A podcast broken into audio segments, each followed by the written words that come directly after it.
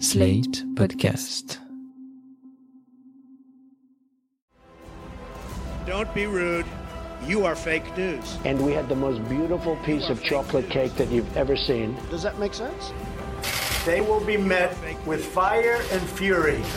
This egregious display of hatred, bigotry, and violence on many sides. On many sides. We will have no choice but to totally destroy North Korea. It's got to be in tip top shape. He is a sick puppy. You are fake news. Salut et bienvenue dans Trump 2020, le podcast IFRI Slate TTSO qui décortique l'actualité américaine avec Laurence Nardon, responsable du programme USA à l'IFRI. Bonjour Laurence. Bonjour Romain. Alors Laurence, nous sommes à la veille du départ de l'administration Trump, une administration hors norme qui a été très nationaliste, très hostile à l'Europe, que ce soit l'UE, l'OTAN ou les principaux alliés comme la France et l'Allemagne. On sait qu'une administration démocrate va prendre les rênes le 20 janvier, que les équipes au plus haut niveau seront vraisemblablement plus sympathiques et plus constructives. Mais enfin, ne nous faisons pas trop d'illusions, hein. les nations cherchent avant tout à protéger et à avantager leurs propres intérêts, et c'est bien normal. Et du coup, je voudrais que nous nous interrogions aujourd'hui sur les évolutions de la puissance américaine après Trump, et sur les instruments dont va user la prochaine administration. On se doute qu'elle s'appuiera moins sur la menace et les guerres commerciales, qu'elle privilégiera plus la diplomatie et l'influence, ce qu'on appelle le soft power. Et justement, ce qui serait intéressant, Laurence, c'est d'en savoir plus sur ce soft power euh, américain auquel va vraisemblablement pas mal nous exposer cette administration Biden. Qu'est-ce que ça veut dire le soft power? Et est-ce que c'est spécifiquement américain? Et est-ce que ce concept a évolué même dans les années récentes? Ben oui, quand on étudie l'histoire des relations internationales, il est surtout question de hard power, c'est-à-dire tout ce qui est ouvertement coercitif, au premier chef les moyens militaires, mais aussi les moyens économiques. Dans le même temps, il y a toujours eu des moyens non coercitifs utilisés entre pays. Et c'est ce qu'on appelle le soft power, en tout cas, c'est le terme que nous a proposé Joseph Nye dans les années 1980. Alors Joseph Nye, c'est un grand théoricien de la politique étrangère aux États-Unis. Il est né en 1937, donc il est un petit peu âgé maintenant. Il a occupé des postes sous Carter et sous Bill Clinton. Il a détaillé ce concept de soft power dans plusieurs ouvrages, dont celui de 1990, Bound to Lead, The Changing Nature of American Power, en français destiné à diriger la nature changeante de la puissance américaine, et puis évidemment en 2004 dans Soft Power, The Means to Success in World Politics, comment réussir en politique étrangère. Bon, mais alors, euh, pour ceux qui n'ont pas lu ces livres, qu'est-ce que c'est le soft power? Eh bien, le soft power, ça désigne tous les instruments de politique étrangère qui sont non coercitifs, comme je le disais en introduction. On peut traduire ça en français par le pouvoir d'influence ou le pouvoir de persuasion. Alors, ce qui est important de noter dans la définition initiale qu'en fait Joseph Nye, c'est deux choses. D'une part, le soft power est un pouvoir avant tout bienveillant, et d'autre part, c'est un pouvoir qui s'exerce de manière insensible. C'est-à-dire que les États qui subissent le soft power d'un autre ne s'en rendent pas vraiment compte. Tout cela se fait de manière inconsciente. Vous pouvez nous donner des exemples de ce soft power? Oui, alors, suivant les définitions, on peut dire qu'il y a deux sortes principales de soft power. D'un côté, un pays peut séduire par sa production culturelle, et là on va parler des films, des séries, de la musique, de la littérature, et plus largement du mode de vie. Et là on voit bien que les États-Unis sont extrêmement bien placés, puisque le way of life américain a énormément séduit dans le monde entier dans l'après-guerre. Le deuxième type de soft power que peut employer un État, c'est le fait d'être un modèle politique pour les autres pays. Ça, ça va être lié à la fois à sa posture morale et à son prestige. Là aussi, les États-Unis euh, sont un très bon exemple. Souvenez-vous du concept de destinée manifeste dont on a déjà parlé dans ce podcast, un concept qui est apparu au XIXe siècle. À l'époque, il désignait le fait que les États-Unis avaient une mission civilisatrice sur l'ensemble du continent nord-américain. Au XXe siècle, cette destinée manifeste, elle se transforme et elle devient l'idée que les États-Unis vont être les porteurs du concept de démocratie dans le monde. Ce n'est pas un hasard d'ailleurs si cette notion de soft power s'impose dans les années 1990, au moment de la disparition de l'URSS, une décennie pendant laquelle on a pu croire que le modèle des démocraties occidentales restait le seul modèle politique légitime dans le monde. Et d'ailleurs, l'ONG Freedom House, une ONG américaine qui comptabilise l'état de la démocratie dans le monde, comptabilisait 99 démocraties menant des élections libres et régulières en 1993, ce chiffre passe à 121 en 2003 et on peut y voir sans doute le résultat de l'influence américaine pendant cette décennie-là. Bon, mais alors concrètement, comment ce soft power, dans tous ces types d'ailleurs, est exercé par les États-Unis? Oui, alors ce qui est intéressant, c'est qu'il y a deux sources pour ce soft power. On voit bien que la diffusion du modèle démocratique, bah ça, ça dépend du gouvernement, tandis que tous les produits culturels, eux, ils vont être déployés en majeure partie par le privé et par la société civile. Évidemment, ça se complique parce qu'on voit bien que certains programmes culturels sont financés par l'État. On peut citer les programmes de formation à la démocratie qui étaient réalisés par des ONG mais financés par le département d'État américain en Europe centrale dans ces fameuses années 1990. Des programmes similaires ont été menés au début des années 2010 dans le cadre des printemps arabes. On voit donc bien qu'il y a deux sources pour le soft power, l'État et la société civile. Ce qui est très important, c'est que ces deux sources fonctionnent en parallèle, c'est-à-dire qu'il y ait un consensus sur les valeurs qu'elles vont proposer.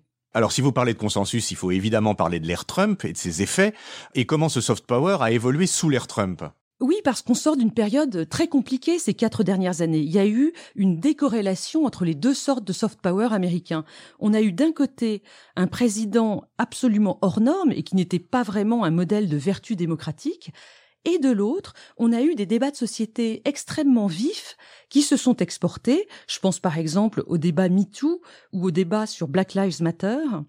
Clairement, on voyait là un soft power venu de la société civile américaine et transitant largement par les réseaux sociaux. Oui, effectivement, on peut tous témoigner de l'importance prise par ces débats en Occident, en Europe en, particulier. Mais est-ce qu'il n'y a pas une réciproque? Est-ce que euh, le soft power n'est pas exercé aussi par d'autres pays que les États-Unis? Oui, bien sûr. Les autres pays dans le monde ont également une capacité d'influence. La France exerce un soft power, la Grande-Bretagne, l'Italie, etc. Il y a d'ailleurs un certain nombre de classements internationaux qui se mêlent d'attribuer des notes au pays en termes de capacité d'influence.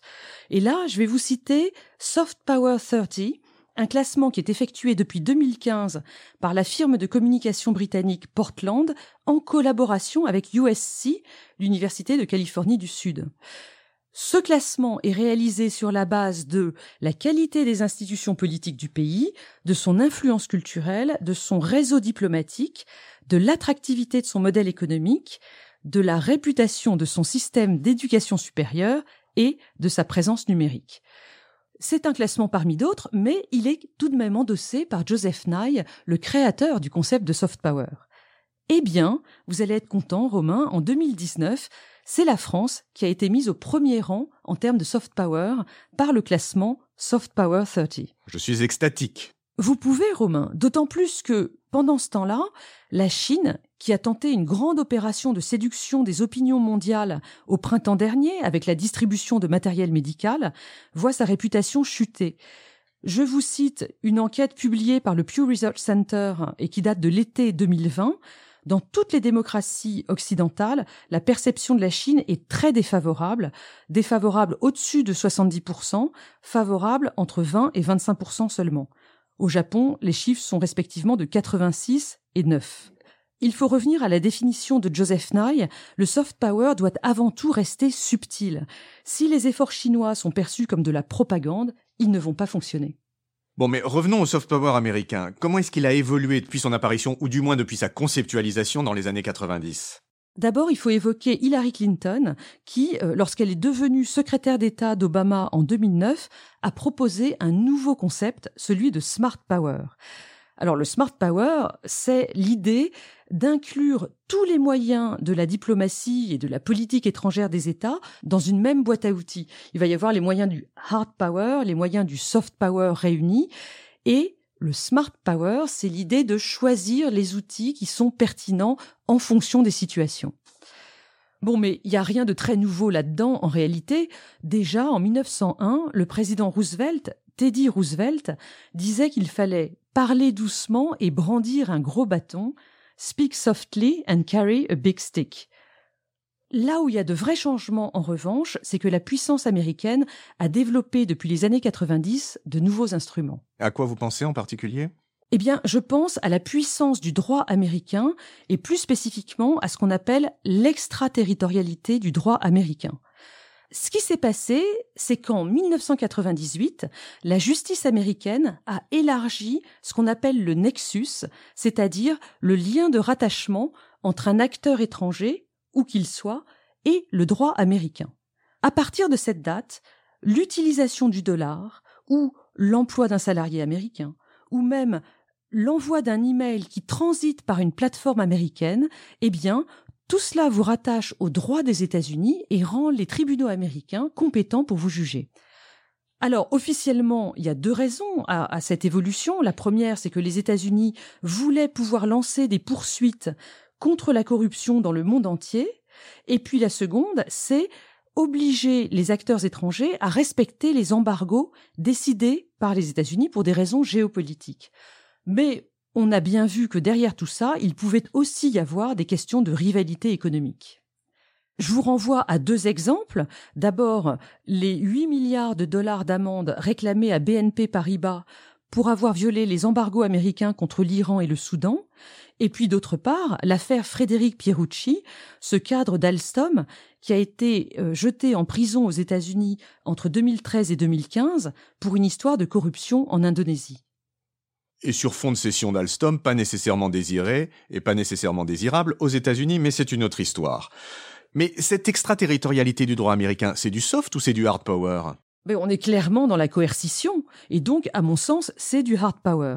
On peut même dire que le droit américain est aujourd'hui l'un des instruments les plus puissants, pour ne pas dire les plus coercitifs, de la politique étrangère américaine, notamment vis-à-vis de l'Europe. Ok, mais je sais que pour terminer ce, survol du soft power américain, vous voudriez nous parler du pouvoir de faire honte. Alors dites-nous-en un petit peu plus, euh, Laurent, sur ce shaming. Oui, alors le shaming, au départ, ce sont deux choses. Il y a d'une part euh, ces histoires sordides de photos ou de vidéos compromettantes qui sont volées, on en a tous entendu parler, là, ce sont des individus qui sont en cause. Et d'autre part, c'est une tactique qui est très largement utilisée par des ONG pour obliger des États à mieux respecter les droits de l'homme. Mais j'ai pensé à ces tactiques de shaming au moment de l'attaque terroriste qui a coûté la vie à Samuel Paty le 16 octobre dernier. La presse progressiste américaine avait unanimement condamné la réaction du gouvernement français qu'elle jugeait raciste et islamophobe. Le président Macron avait d'ailleurs appelé l'un des éditorialistes du New York Times, Ben Smith, pour essayer d'expliquer et de justifier la position de la France, je vous renvoie à l'article de Ben Smith du 15 novembre qui rend compte de cette conversation. D'ailleurs, ça a été tout à fait remis en cause par l'Élysée, hein, la manière de rendre compte.